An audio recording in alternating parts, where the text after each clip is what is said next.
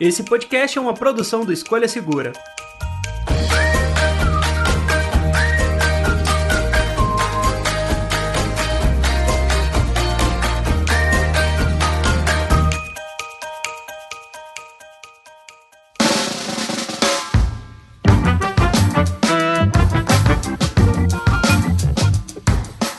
Olá, olá, amigos do podcast do Escolha Segura. Eu sou o André. Eu sou o Dante. E eu sou o Clayton. E hoje nós vamos conversar sobre assistentes virtuais. Chamei aqui o Dante e o Clayton, que têm em suas casas todas as assistentes virtuais.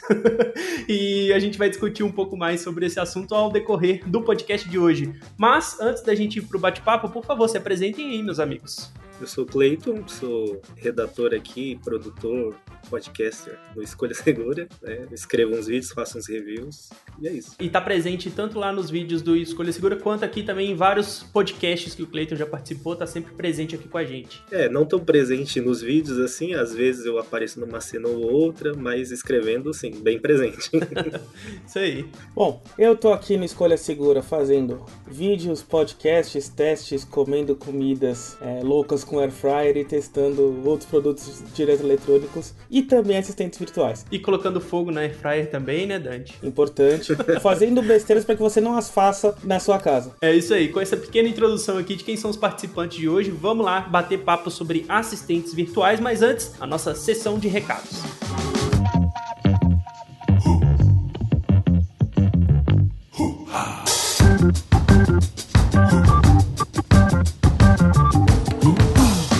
Oi, pessoal, eu tô aqui no início do podcast só para poder dar um recado para vocês. Em um determinado momento do podcast da nossa gravação, eu tive um problema com o meu computador, com a minha conexão. E aí quando voltou, voltou sem o microfone de boa qualidade que vocês estão ouvindo neste exato momento. Então já peço desculpas por antecedência, vai ter uma mudança abrupta da qualidade de áudio aí na gravação do podcast, mas me perdoem por isso, tive um problema aqui com a internet, com o computador e não consegui resolver a tempo de terminar a gravação, beleza? Peço desculpas pelo ocorrido, vou tentar fazer com que o setup aqui não entre mais nessa pane nas próximas gravações. E é isso, vamos lá pro bate-papo. Bom, na sessão de recados de hoje, eu vou ler os recados que vocês mandaram lá para podcast@escolhasegura.com.br. Eu vou começar aqui com o e-mail do Cláudio Guimarães e ele fala o seguinte: Olá, André, equipe do Escolha Segura. Me chamo Cláudio e adoro o conteúdo de vocês. Uma coisa que sempre me deixa pensativo sobre os celulares são as atualizações, software e de segurança. Meu telefone é um Xiaomi Mi A1 prestes a completar 3 anos comigo. Ele está estagnado no Android 9 e não recebe atualização de segurança desde 1 de agosto de 2020. A questão é, como posso descobrir quantas atualizações de software e segurança as empresas pretendem dar para cada aparelho? Estou desconsiderando a Apple por sempre manter seus aparelhos atualizados. Abraços e continuem com um ótimo trabalho. Cláudio, é meio difícil de responder isso porque isso varia muito de cada empresa. O lance é que as empresas falam, uh, enfim, deixam isso um pouco mais claro quando lançam os smartphones. Então, por exemplo, a Motorola, ela falou que a linha Moto G60, Moto G100, por exemplo, não ia receber uma atualização de Android, né? Do sabor, antigamente era sabor de Android, mas do número do Android, da versão do Android. Porém, eles iam manter atualizações de segurança. No caso da Apple, por exemplo, isso não é anunciado, mas eles sempre falam nos keynotes de lançamentos de produto quais os smartphones vão receber aquela atualização. Então, por exemplo, saiu agora, vai sair agora o iOS 15, se eu não me engano, e eles já falaram lá na keynote que a partir do iPhone 6S para frente todos vão receber. É meio chato esse lance das empresas não deixarem muito claro isso, mas a única forma que a gente tem de descobrir quais smartphones vão receber atualizações do Android é olhando nos lançamentos das empresas. Infelizmente, porque poderia existir uma forma mais fácil, por exemplo, da gente descobrir qual smartphone vai receber atualização, podia ser um pouco mais claro, né, pra gente, talvez, enfim, até decidir uma compra de um smartphone com base nisso também. Infelizmente, não é tão claro assim, resta a gente dar uma olhada nos eventos de lançamento, seja Motorola, Asus, Samsung, enfim, todas as outras empresas. Muito obrigado pelo seu e-mail, Cláudio. Abraço.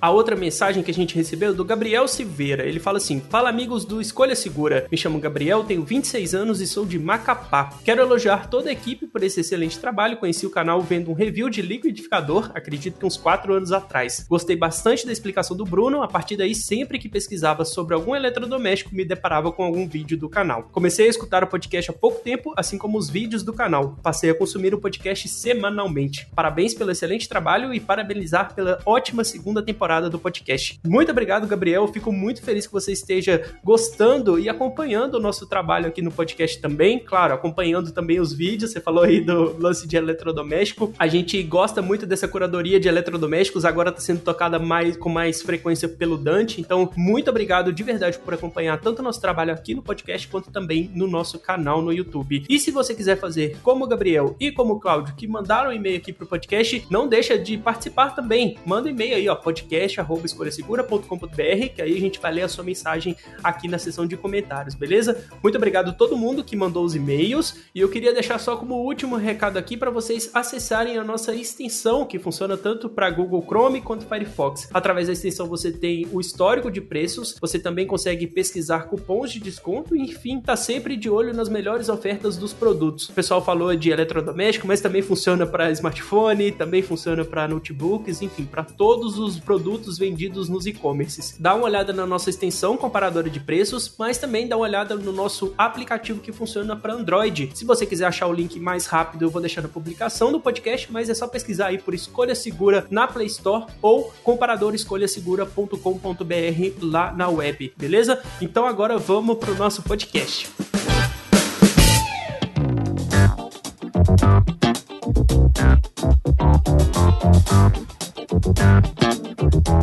you. Bom, recados lidos, meus amigos, e hoje nós vamos falar de assistentes virtuais, mas não vamos falar da assistente da Lu, da Magazine Luiza, não vamos falar da Nath, da Natura, nem a Bia, do Bradesco. Eu fui fazer uma pesquisa e existem mais de oito assistentes virtuais no mercado nacional. Não estamos nem falando de mundo, não. Estamos falando só do mercado brasileiro.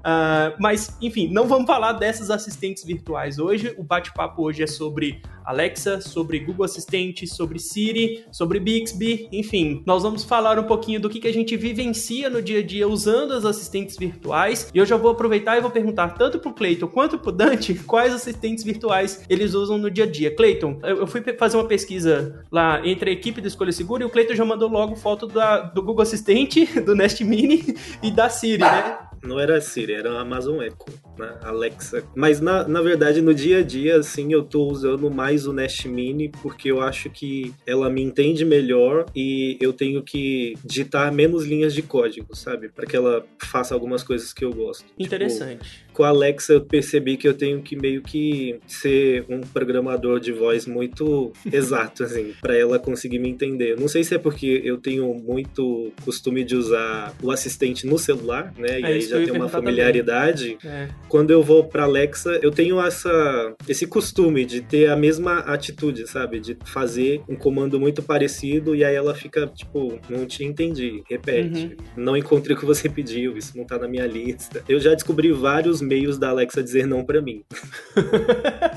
Dante, você também tem uma, um setup parecido, né? Você também usa as duas aí no dia a dia, né? Inclusive, eu tô na frente das duas aqui com elas mutadas, porque eu sei que se a gente falar os nomes, elas podem acabar ouvindo a nossa voz. Então eu uhum. já mutei as duas aqui. E eu vou me contrapor ao Clayton aqui, que eu, depois que eu passei a usar a assistente da Amazon, eu praticamente abandonei o meu Nest Mini. Olha só, o Nest Mini foi um dos primeiros devices que eu realmente quis ter, assim, no setup, sabe? Tipo, só que ainda na época não tinha representação apresentação nacional, chegou bem depois, né? O Google Nest Mini, ou Nest Mini, eu acho que eu tô errando no nome. Google Home. Ele, é, ele chegou como Home. Google Home Mini, mas isso era importado, e quando chegou no Brasil, aí ele chegou como Nest Mini. É, eu ainda, eu queria, eu queria um enquanto era Google Home ainda, só que era o lance de só vir, vinha importação. Não queria ter que pagar importado, e os preços praticados na, no Mercado Livre e afins não, não eram muito convidativos, assim, então eu acabei deixando. E aí, quando rolou a promoção do Amazon Amazon Prime Day, o primeiro Amazon Prime Day no Brasil, eu aproveitei e peguei um Echo Show. Paguei mais caro,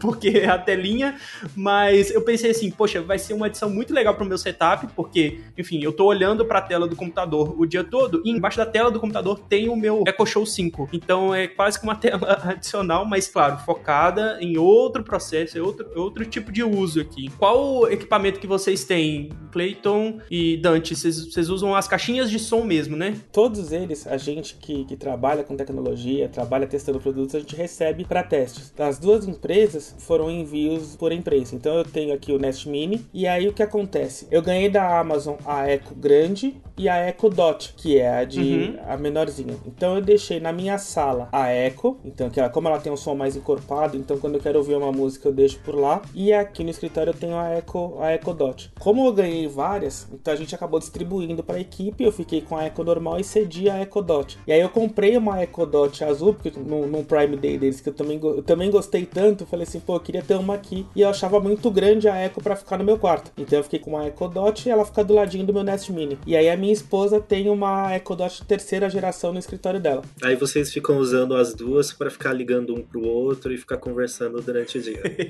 Na verdade, a gente usa ela para ficar fazendo timers. Então, por exemplo, ela faz muita audiência. Então ela usa para saber os horários da audiência dela para estar pronta 10 minutos antes. Ela já quando termina uma audiência, ela deixa um timer setado para 10 minutos antes da próxima audiência. Já eu fui diferente assim, tipo, entre aspas, né? Um dia o Bruno tinha várias caixas aqui com tomada, lâmpada, é, controle infravermelho, assistente de voz e falou: "Você quer fazer um vídeo?" E aí eu falei: "Ah, uma boa, né?" E aí eu comecei a usar, elas já estão comigo há uns três meses mais ou menos. Facilitou bastante coisa para mim, porque geralmente eu peço para ligar as tomadas, ela já liga as tomadas, o monitor liga. Quando eu tô assistindo, eu peço para mudar de canal, aumentar o volume, baixar o volume. É até uma facilidade. Meus pais não sabem usar aquele controlinho novo da Samsung, por mais que eu tente. Olha eu só. falar, tá, então pede para Google mudar de canal que é mais fácil. Aí uhum. para eles tem sido mais fácil assim, sabe? Até por conta do uso com celular também, né? Eu acho que já tem essa certa familiaridade. Vale até a gente comentar que, enfim, a gente vai acabar falando mais de Google Assistente e Alexa, mas também existe a Siri para iPhone, que eu acho que quem usa é, o mundo Apple, quem tá mais dentro do, da Apple mesmo, dos produtos Apple, acaba usando, seja no relógio, seja no celular. Tem a Bixby da Samsung, que até hoje não entende português, vocês podem me corrigir se eu estiver errado aí, não, mas... Ela já, já entende, entende desde... Já entende. Ah, bem melhor do que quando eu tinha um, um, Samsung na minha mão e usava o dia todo, porque não, não era compatível ainda. Enfim, ela não entendia ainda o português. A Bixby entende português desde janeiro de 2020, quando eles anunciaram, mas não são todos os devices que falam em português na Bixby. Por exemplo, ela começou uhum. escalonado das linhas mais, mais nobres, né? Dos celulares linha S, depois expandiu para linha A, mas eu tenho um detalhe aqui no meu relógio que eu vejo todo dia. Quando eu treino de manhã, a Bixby ela dá um aviso, quem tem um Galaxy Watch, ela dá um aviso de meia hora, ela dá um aviso de, de contagem de exercícios e calorias. Quando uhum. eu tô com o fone, com o Galaxy Buds Live, que é o que eu uso, ela me dá essa contagem em português. Quando eu tô sem o fone e tá só pelo áudio do relógio, ela fala inglês. Então assim, ela fala português, mas quase. ela... ela fala português, mas não tanto assim. Isso, talvez não tão fluente. Ela ainda algumas palavras ela pensa em inglês. A Siri, para celular, ela funciona em português, mas a caixinha de som é só em inglês. Então é isso limita ainda mais o uso de quem quer ter uma assistente em casa sem depender do telefone. Geralmente, quando perguntam para mim assim, ah, qual que você me indica? Eu quero comprar uma caixinha da Apple. Eu falo, não, compra uma da Amazon que tem é, uma interação legal com seu telefone iOS e vai falar 100% português. Uhum. É o contrário da caixinha da, da Apple que só fala inglês. É tão louco isso porque eu fui fazer uma pesquisa de market share das assistentes virtuais. E quando a gente fala assistente virtual, a gente está quase falando da caixinha de som ali, ou seja, ou a caixinha com a tela também, que tem capacidade de te responder com os comandos de assistente virtual. Na pesquisa que eu fiz, em 2020, 69,7% do market share era dominado pela Amazon, quase 32% era Google e o restante aí era de outras caixinhas, 18% mais ou menos de outras caixinhas. Essa pesquisa leva em consideração que algumas pessoas têm mais do que uma fabricante dentro de casa, por isso que sempre vai dar mais do que 100%. Em 2020, a Amazon decaiu um pouquinho, então foi de 69,7 para 68,2. O Google subiu um pouquinho, de 31,7 para 32%, e as outras caixinhas de som meio que permaneceram aí no patamar de 18%. Ou seja, é um mercado que está está se estabelecendo mais ou menos nessa configuração. Ou seja, a Amazon como uma grande expoente de assistentes virtuais, e muito disso porque a Amazon tem uma quantidade muito grande de dispositivos. Então, por exemplo, o Dante falou que tem a Echo Dot, tem a Echo Maior, e eu aqui em casa tenho a Echo Show 5. Mas já saiu a Echo Studio, que tem uma caixinha de som, não, aquilo é uma caixona de som de respeito. Tem uma outra Echo também que tem uma tela giratória. Então, assim, a Amazon investe muito mais em dispositivos que acaba se resultando também no market share muito mais representado por Amazon do que outras caixinhas de som. No que, que vocês usam hoje em dia? Vocês dão. Eh, o Dante, o Dante já falou que dá um pouco mais de prioridade para a Amazon, o Cleiton falou que um pouco mais de prioridade para o Google. Mas como que vocês veem isso no mercado mesmo? Vocês acham que a galera tem um pouco mais de preferência para Alexa, um pouco mais de preferência para o Google? Porque a gente tá meio que na bolha dessas coisas, desses assistentes virtuais, e eu sempre acho que a galera tende mais para o Google. Mas vendo essas pesquisas, eu vejo que a galera tende mais para a Amazon.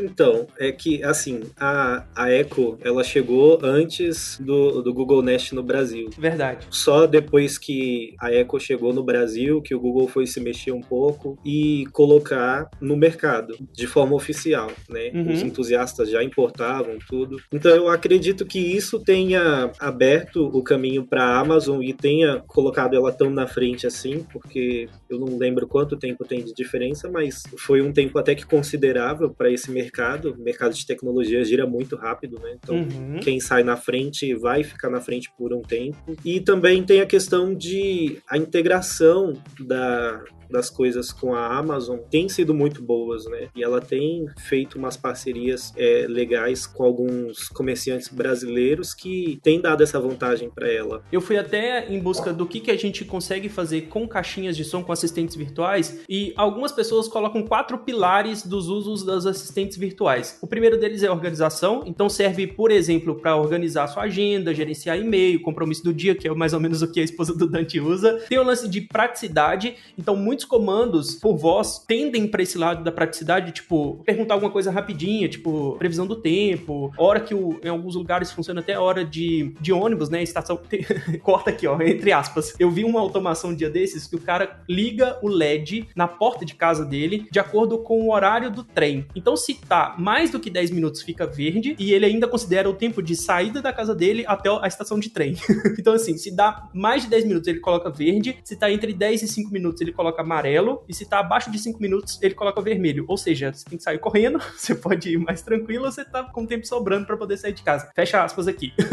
Mas, além do lance de organização e praticidade, tem o lance da automatização, e aí a gente tá falando de lâmpadas, de luzes, de cenários, enfim, de tudo isso. E é um outro pilar, o quarto pilar é de redução de custo. E eu achei isso muito curioso, porque o lance de redução de custo tá muito atrelado à automação também. Mas não é automação tipo liga, desliga. É automação de tipo, se tem alguma pessoa naquele ambiente, ligue as luzes. Se passou cinco minutos sem ninguém dentro do ambiente, desliga as luzes para poder economizar energia. Tô falando de luzes aqui, mas poderia ser tomada, televisão, essas coisas todas. Vocês concordam com esses quatro pilares das assistentes virtuais no dia a dia, no nosso uso? Vou falar um pouquinho da minha experiência. Alinhando assistente virtual com a tomada inteligente, antes eu tinha que deixar o monitor ligado sempre na tomada direto, e aí ficava aquele LEDzinho de standby aceso, aquilo consome uma quantidade de energia maior do que a tomada. Então, sempre que eu vou usar, eu peço para ligar a tomada, o monitor liga. Quando eu não vou mais usar, a tomada desliga, tudo corta energia e eu consigo monitorar. Eu consegui perceber nesse período uma diferença nessa questão do consumo de energia, né? Uhum. Graças a isso. Então, acho que ajuda muito. Eu acho que tem um dado interessante que quando eu tava, na época que eu tava no Tudo Celular, eu entrevistei tanto o Google quanto a Amazon para falar de, dessas assistentes virtuais. E um dado que era interessante é que assim, ambas as empresas pensaram na, na assistente virtual primeiro como uma questão de segurança. Ela entrou para ser um componente a mais de segurança para as pessoas. E aí ela passou a, a, fazer funções realmente de automação e de conforto. Então ela passou, ela veio primeiro pensada num viés para deixar a, a, nossa vida um pouco mais segura com as automatizações e depois elas passaram a, a se tornar objetos de conforto para a gente ou de facilitar as nossas tarefas diárias. Você falou de, de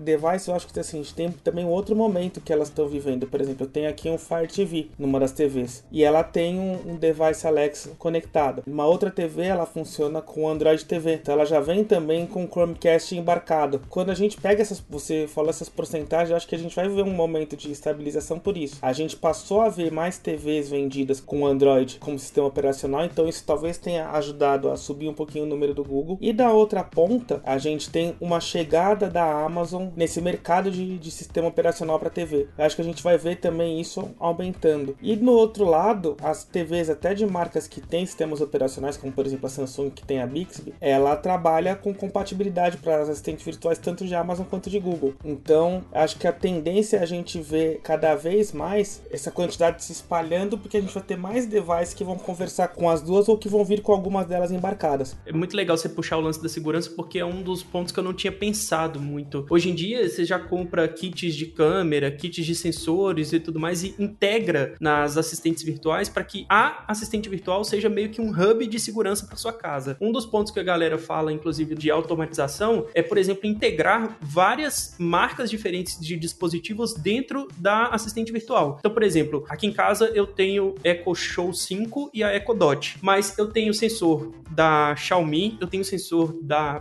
Blitzwolf, eu tenho lâmpada das marcas nacionais, tem da RS Smart, tenho lâmpada da Positivo. Então, tipo assim, são várias marcas diferentes e se eu não tivesse Alexa, eu teria que usar um aplicativo para cada um dos sensores e lâmpadas e tomadas e tudo mais. Ou seja, seria uma automatização meio cansativa no final do dia, porque eu teria que abrir aplicativo e fazer controle, não sei o que, de várias formas diferentes. Com a Alexa, eu integro tudo isso aqui, cara. Claro, a gente vai cair muito para casa conectada e eu até prometo aqui para vocês ouvintes do nosso podcast que eu vou fazer um episódio dedicado de casa conectada, porque dá pra gente brincar, dá pra gente explorar um outro mundo aqui de assistentes virtuais, mas a gente acaba usando as assistentes virtuais também para começar no lance de casa conectada, porque é muito mais fácil. É muito melhor eu integrar tudo dentro da Alexa e a partir da Alexa dar todos os comandos do que ficar abrindo aplicativo de cada coisa para poder fazer um controle de cada coisa daqui de casa. Como que é a experiência de vocês com casa conectada também? Vocês têm, ah, enfim, o Cleiton já falou que tem lâmpada e TV e tal. Como, como que vocês têm o uso disso dentro de casa, das automatizações? No caso, a Alexa, para mim, ela leva uma vantagem nisso, porque na minha experiência com review, né, eu fui colocando os equipamentos na tomada, conectando no Wi-Fi, e uma vez que conectou no Wi-Fi, o aplicativo da Alexa é, mandava um pop-up no meu celular falando: encontrei um dispositivo novo, quer associar a sua casa? E aí era só colocar assim, no Google Home, já tem que entrar no aplicativo, pedir para adicionar, procurar, aí tem aquele tempinho de processamento e às vezes ainda dá erro.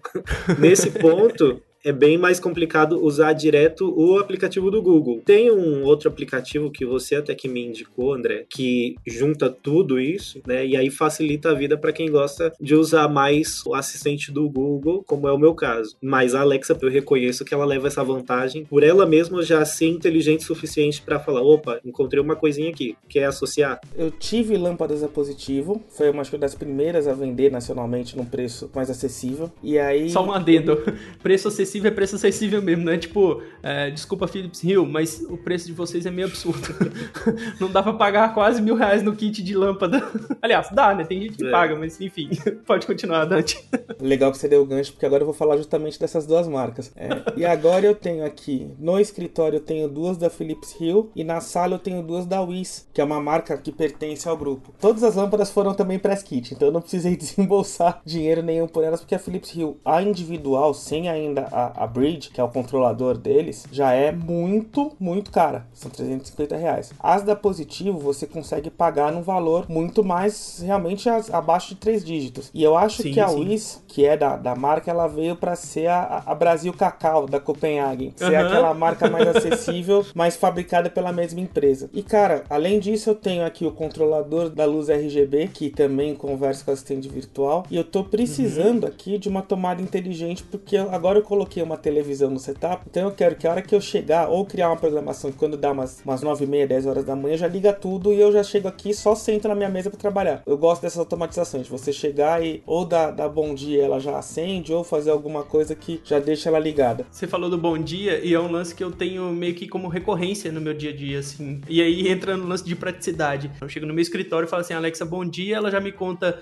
as principais notícias, né, os destaques de notícia que estão rolando no dia a dia, e aí ela tem uma curadoria. Você pode mudar, né? Mas, por exemplo, você pode colocar G1, você pode colocar o UOL, você pode colocar vários portais de notícias, mas eu deixo o G1 aqui porque ele já me entrega, por exemplo, quando estourou, por exemplo, o lance da pandemia. Eu fiquei sabendo primeiro pela Alexa que a gente ia entrar em lockdown, e aí depois eu fui pesquisar e tudo mais, ver as notícias, enfim, desde então isso é o que a gente vê no dia a dia. Mas eu, eu descobri que a gente estava entrando num lockdown por conta da Alexa, por conta dessa rotina de bom dia aí. É, eu gosto bastante porque assim, é, é até o comando Comece Meu Dia, se não me engano, da, da Amazon. É, eu só chego e falo bom dia. Eu não, não coloquei comando, não. Só fala bom dia mesmo e ela me dá as, as notícias. Quando eu coloquei aqui no bom dia, ela só, ela só responde bom dia com a curiosidade do dia. E aí eu comece meu dia, ela me dá essa curadoria. Eu coloquei até a CBN de São Paulo, que dá aquele, aquele intervalo deles com as principais notícias. A minha experiência com a Amazon também é a mesma. Se eu falo só bom dia pra ela, só é educadinha e fala bom dia de volta. E eu tenho que pedir, Alexa, comece meu dia. Eu vou até dar uma olhada na configuração do aplicativo. Pode ser que eu, eu tenha alterado alguma coisa sem saber. Pode ser também. E aí depois você passa pra gente como que faz aí pra agilizar. É, é uma boa, né? Além do lance de bom dia, por exemplo, por exemplo, é, sei lá, se você tem um escritório automatizado, igual a gente que tem aqui nos nossos setups, alguma coisa do tipo, você pode, no mesmo comando, fazer vários cenários. Então, por exemplo, ler a notícia, depois colocar uma música. Eu tenho um ventilador ligado na tomada inteligente aqui do nível de preguiça que eu tenho. Então, por exemplo, se eu falo Alexa ligar ventilador, ele já liga direto na velocidade máxima aqui do meu ventilador. Você pode integrar também ah, aqueles controles remotos universais para ligar ar-condicionado, para ligar TV, enfim. É só viajar na maionese para poder brincar aí com cenários, com os infinitos cenários que a gente conseguiria fazer.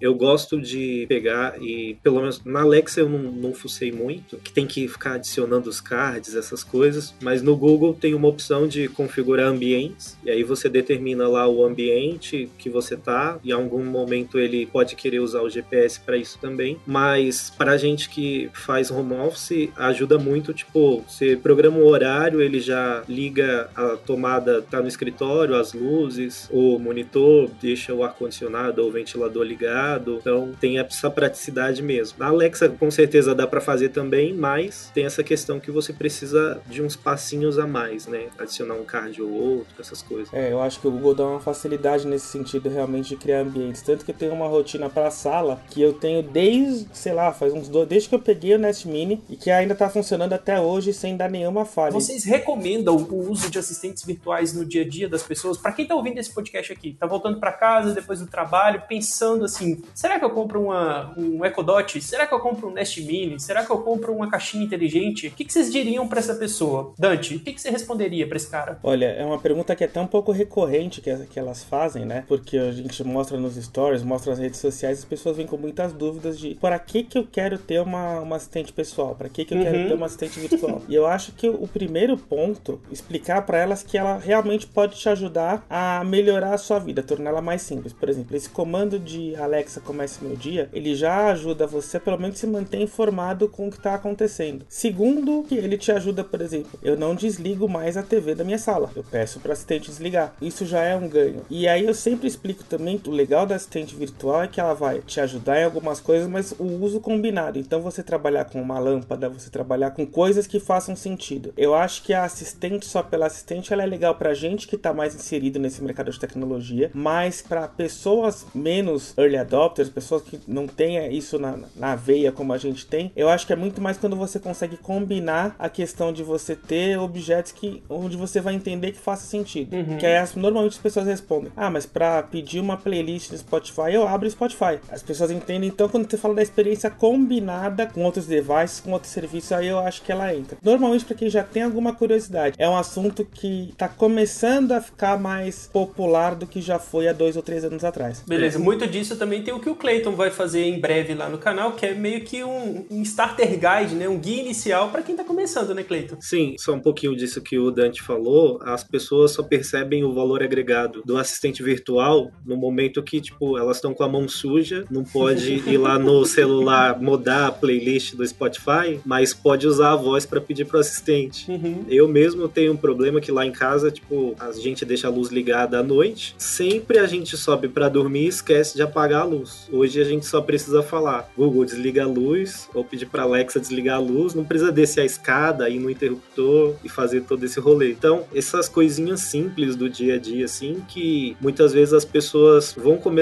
a perceber a vantagem de ganhar um tempo usando um assistente virtual nessas coisas, né? Se tem uma cafeteira mais simplesinha, você deixa o café lá dentro com a água, o botão de energia já, já ligado. De manhã, a, nem precisa fazer nada, só deixa programado para ligar aquela tomada de manhã cedo. O café já vai estar tá pronto, você só desce, bebe. Coisas desse tipo, sabe? Coisas simples assim que vão te ajudar no dia a dia. Geralmente, todo dia de manhã eu dou bom dia pro Google, ele me fala a previsão do tempo que eu tenho para fazer naquele dia, se tiver alguma coisa na agenda e algumas notícias. E como a minha casa é muito gelada, antes eu tinha que ver pela janela ou sair meio assim de casa para ver se estava frio ou quente, para não ter nenhuma surpresa, né? Hoje é só perguntar pro Google, ele já me fala, ó, temperatura lá fora tá tantos graus, durante o dia vai ser assim, você tem tal tarefa. Esse tipo de coisa assim que faz a gente olhar e falar, meu, vale a pena ter, né? É legal. Bacana. É, ó, se alguém me perguntar isso, eu vou falar que depende. É sempre um depende. A gente olha para assistente virtual muito pro lado de automação de casa também e acaba esquecendo esses serviços agregados que vocês comentaram, por exemplo, de usar a caixinha como uma caixa de som Bluetooth, como usar a caixinha como uma central multimídia da sua casa e tal. Então, assim, na minha casa eu tenho um Echo Dot na cozinha. E todo dia de manhã que eu chego com meu filho, eu peço para tocar uma música que eu coloco para tocar todo dia de manhã com ele no colo. Então, tipo assim, eu não pego o celular e vou lá e coloco a música. Eu só assim, Alexa, liga a música tal aí e pronto. Então, assim, é um lance da gente meio que se forçar a usar também. Então, se você tá disposto, se você quer meio que entrar nessa onda, ok, já estamos em várias gerações, aí já tem vários anos que isso existe no mercado, né? Que as caixinhas de assistentes virtuais existem no mercado. Mas se você quer pegar essa, essa tecnologia meio que no começo, porque é o que eu entendo, assim, a gente ainda tá muito no começo disso. É, vale muito a pena você ter. E, cara, começa pela EcoDot, né? Começa pela EcoDot, começa pelo Nest Mini, que são os mais baratinhos, os mais em conta. Você já vai ter uma vivência com assistente virtual bem legal. E, e, e outra, aproveita as promoções, porque vira e mexe tem promoção muito boa, por exemplo, das caixinhas de som, das caixinhas inteligentes. Tanto o EcoDot quanto o Nest Mini aparecem em promoções recorrentes, assim. Então, sei lá, se você quer começar, vai de EcoDot. Mas no final das contas eu sempre falo que, assim, vale muito a pena, desde que você esteja disposto, né?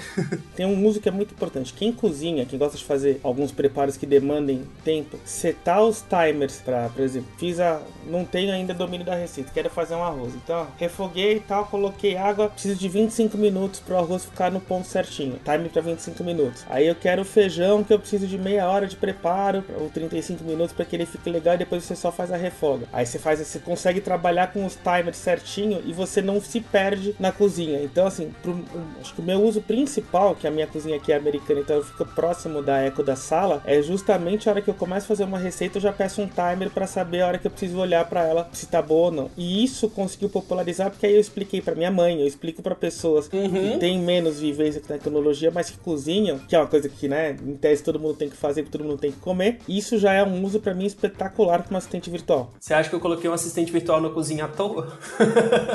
tá aí, ó.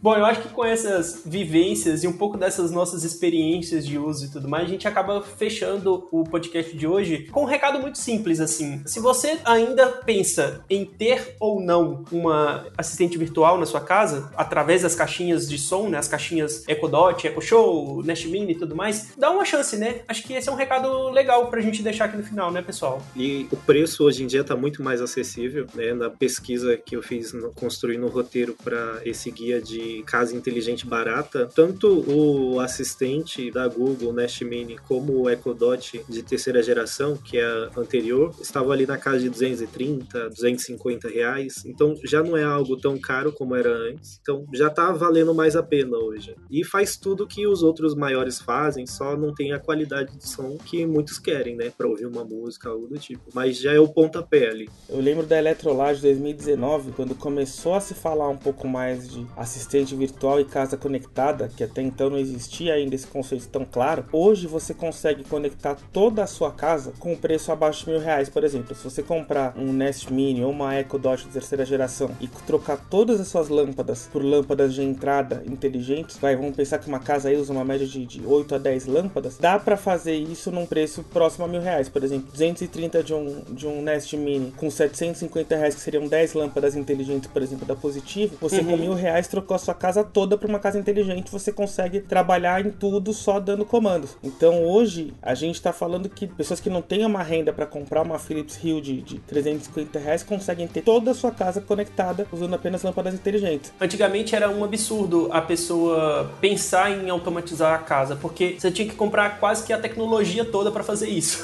Hoje em dia, com o aumento das assistentes virtuais e com os dispositivos que a gente passou aqui ao longo do podcast, você já consegue pensar, por exemplo, na casa toda por uma fração do que custava antigamente. E ainda tem mais, para quem está construindo uma casa, para quem, sei lá, comprou um apartamento e vai reformar o um apartamento, já consegue planejar isso desde a planta, né, desde o projeto do, da sua casa e de novo fica mais barato, fica mais em conta ainda. Acho que isso está chegando não para todo mundo, mas já está chegando para mais gente a um custo menor do que era antigamente. Isso é muito positivo. Eu, eu vi um projeto, só para a gente fechar aqui, eu vi um projeto de um cara que ele colocou um Ecodot em cada cômodo, entenda cômodo como banheiro, como garagem, como tudo, pregado na, no forro de gesso da casa. Então, assim, o cara fez uma, um jeito para colocar assistente virtual na casa toda. Eu achei sensacional, só compartilhando aqui com vocês. É, deu um trabalhinho, mas a ideia é legal. Não é? e o legal é que ele pode fazer uma grande festa em casa que ele coloca naquele modo multiplayer de música. Não é? É uma caixinha em cada cômodo, cara. É muito louco. Que aliás é uma coisa que eu preciso fazer aqui qualquer dia, pegar um fim de semana, colocar para tocar uma música nas três Ecodot e deixar ela se virando. Ainda bem que a gente não é vizinho do Dante, né, Cleito? É, ainda bem que eu, eu moro em São Paulo, mas eu moro no extremo oposto do Dante, né? Então... Dante, com parcimônia, por favor, não vai fazer farra, a gente não quer que você receba é, intimações do seu condomínio aí, tá? Entenda porque eu me mudei recentemente, né? Não é porque você vive com uma obra do lado da sua casa que você tem que fazer barulho igual, né? É, então, mas eu acho que se os vizinhos pegarem aqui a obra, trabalha meia-noite, sete da manhã, então meu acho que o, o meu som é um pouquinho melhor que a obra, se for pensar por esse ângulo. É, eu prefiro um samba. Bom, meus amigos, muito obrigado pela participação no podcast de hoje. A gente fechou aqui o papo sobre assistentes virtuais e muito obrigado por virem aqui e dar um pouco da experiência de vocês, contarem um pouco de como é a experiência de vocês usando esses dispositivos no dia a dia. Muito obrigado, Dante. Eu que agradeço, André, Clayton, todo mundo que está ouvindo a gente, muito obrigado. E como eu sempre digo, convite para cá não é convite, é convocação faz parte do nosso escopo de trabalho aqui, então venho sempre com muito prazer. Isso aí, muito obrigado também, Cleiton. Bom, para mim é um prazer enorme, né? Eu sou fã, eu ouço, mesmo quando eu não estou participando, quando eu participo, sempre ouvi, sempre vou ouvir. né? E participar é muito legal, muito bacana mesmo. Muito obrigado vocês que estão ouvindo a gente. É isso aí. Quem quiser participar do nosso podcast também, manda e-mail lá para podcast@escolhasegura.com.br. Manda seu e-mail de como é a sua experiência, sua vivência com assistentes virtuais, que a gente quer ler a sua mensagem aqui no próximo episódio, beleza? Se vocês quiserem acompanhar tanto o Clayton quanto o Dante nas redes sociais, eu vou deixar os links aqui na publicação do podcast. Então, o Instagram dos meninos vão estar aqui também na publicação. E é isso. Um grande abraço para vocês. Até a próxima. Tchau, tchau. Pode falar tchau. É, é, é áudio, Dante. É tchau com áudio. Tô meio Covid, gente. Tchau. Falou, pessoal.